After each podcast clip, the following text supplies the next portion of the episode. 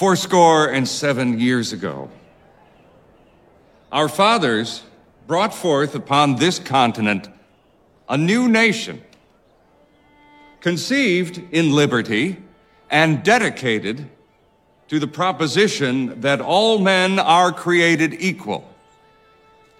Now, we are engaged in a great civil war, testing whether that nation or any nation, so conceived and so dedicated, can long endure. We are met on a great battlefield of that war.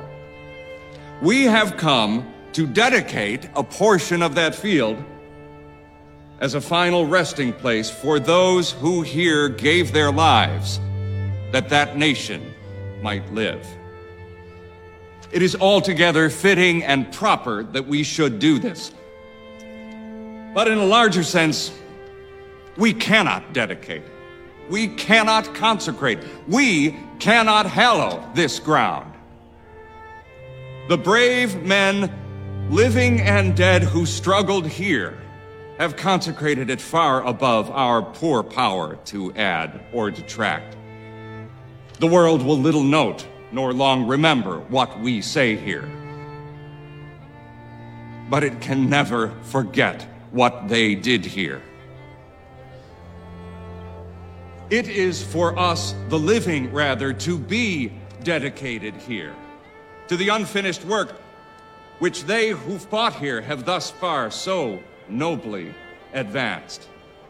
It is rather for us to be here dedicated to the great task remaining before us.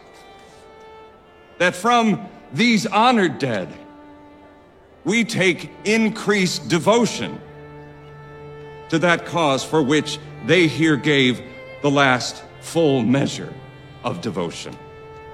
That we here highly resolve that these dead shall not have died in vain.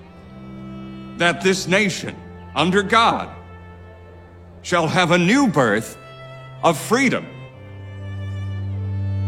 And that government of the people, by the people, for the people, shall not perish from the earth.